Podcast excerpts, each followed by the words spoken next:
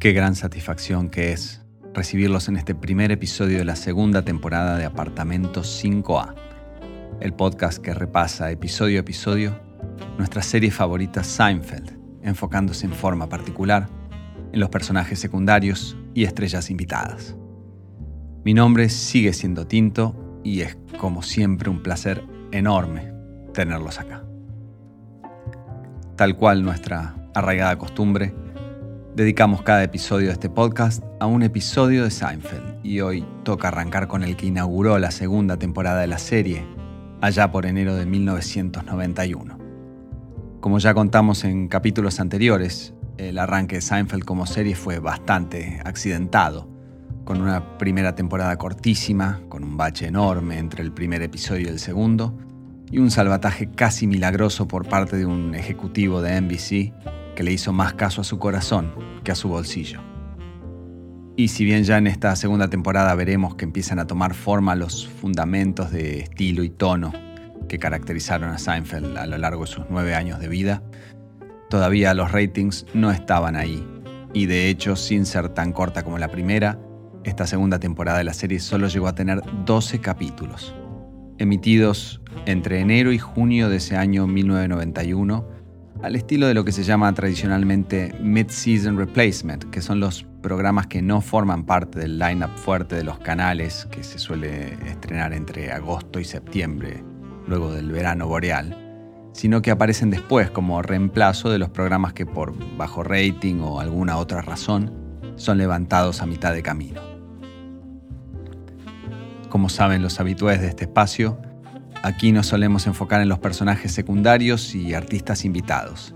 Y en este episodio solo tenemos dos roles para analizar. Uno de ellos bastante importante y sobre el que gira la historia principal del capítulo, y otro brevísimo y casi imperceptible. Y así, tan diferentes entre sí, ambos papeles tienen algo interesante para analizar. Recordemos el argumento del episodio. George está saliendo con una mujer de nombre Marlene, pero tiene muchas ganas de terminar con la relación. Charlando del tema, Jerry le recomienda que lo haga de un tirón como si se arrancara una curita.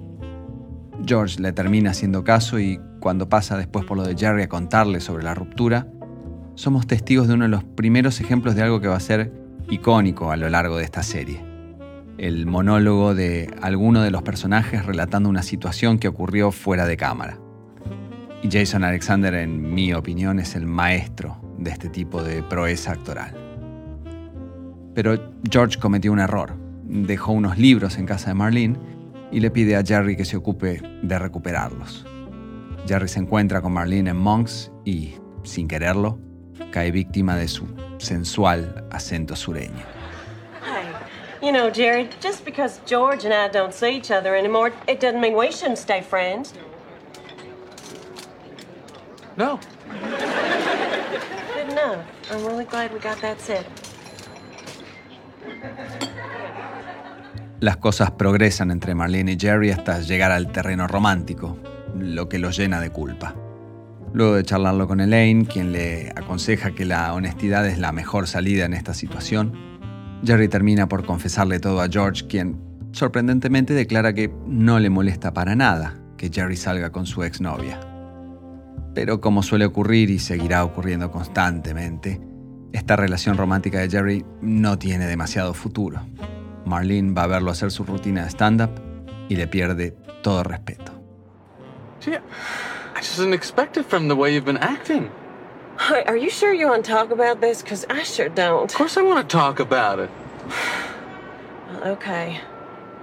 I guess things changed for me on Tuesday night. Tuesday night? What happened Tuesday night? I saw your act. My act? What, what, does that have to do with anything? Well, to be honest, it it just didn't make it for me. It's just so much fluff. I can't believe this. So, so what are you saying? You didn't like my act? So that's it? I can't be with someone if I don't respect what they do. You're a cashier. La actriz que encarna a Marlene se llama Tracy Collis Y no es de Alabama o Kentucky como su acento en este episodio puede hacernos pensar, sino que nació en Brooklyn, Nueva York, en el año 1962. Y su carrera, que abarca desde mediados de los años 80 hasta fines de los 90, se lee como el arquetipo perfecto del actor secundario en Hollywood que, a pesar de sus aptitudes y apariencia, nunca llegó a pegar el gran salto. Sus primeros roles se centraron casi exclusivamente en papeles chiquitos en algún episodio individual de telenovelas diarias de la tarde como As the World Turns, One Life to Live o All My Children llegando al pico de interpretar un personaje recurrente llamado Rebecca Downey en la icónica Days of Our Lives durante 29 episodios entre los años 1989 y 1990. Pero de ahí en adelante, todo en la vida profesional de Tracy Collins fueron participaciones sueltas en series y sitcoms noventosísimas como The Nanny, Mad About You, Silk Stockings, NYPD Blue, Early Edition o Popular hasta que en 1999 se casó y se retiró de la actuación, dedicándose junto a su esposo a atender un negocio de elaboración y venta de galletas caseras. Quizás lo más notable para nosotros es que volveremos a ver a Tracy en Seinfeld interpretando otro papel completamente distinto bastante más adelante, en el episodio de la sexta temporada llamado The Soup, no confundir con The Soup Nazi que vendrá recién en la séptima temporada. El otro rol secundario en este episodio es tan breve que si uno parpadea puede llegar a perdérselo. En un momento, Jerry acompaña a George a ver a un kinesiólogo, a quien luego George se niega a pagarle el 100% del precio de la visita, argumentando que no le hizo absolutamente nada. Y mientras están en la sala de espera, la asistente del doctor aparece por una puerta para anunciar el turno. Mr. Costanza. Yeah. The doctor will see you now. Yeah.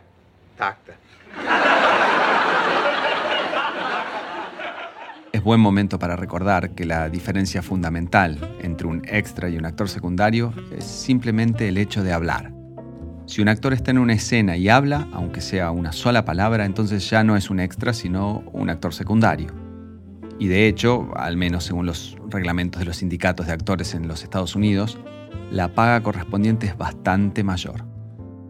Es así que Karen Barcos, tal el nombre de la actriz que interpreta a la asistente del kinesiólogo, se llevó por esas menos de 10 palabras de diálogo que acabamos de escuchar, un cheque mucho más abultado que el actor que en esa escena hacía del kinesiólogo y no tuvo que decir ni mu. Pero lo que más me fascina personalmente es que Karen Barcos, aparte de este papel, solo tuvo un rol más en toda su carrera como actriz. Un año antes, en 1990, hizo de enfermera en un episodio de LA Law. Y eso fue todo. No puedo evitar que se me llene la cabeza de preguntas. ¿Qué fue de la vida de Karen? ¿Acaso tenía grandes sueños de dedicar su vida a la actuación y por alguna razón que desconocemos los tuvo que abandonar? ¿O era esto solamente un hobby, un favor que le hizo un par de veces a una amiga que trabajaba en una agencia de casting y sus intereses siempre fueron otros. Lo más doloroso, amigas y amigos, es que quizás nunca lo sabremos. Y con esta terrible duda sembrada en nuestros espíritus, es que nos despedimos hasta el próximo episodio de Apartamento 5A, agradeciéndoles como siempre la compañía y rogándoles que nos recomienden a los gritos desde cualquier balcón si es que este rato les ha resultado agradable. Será hasta la próxima.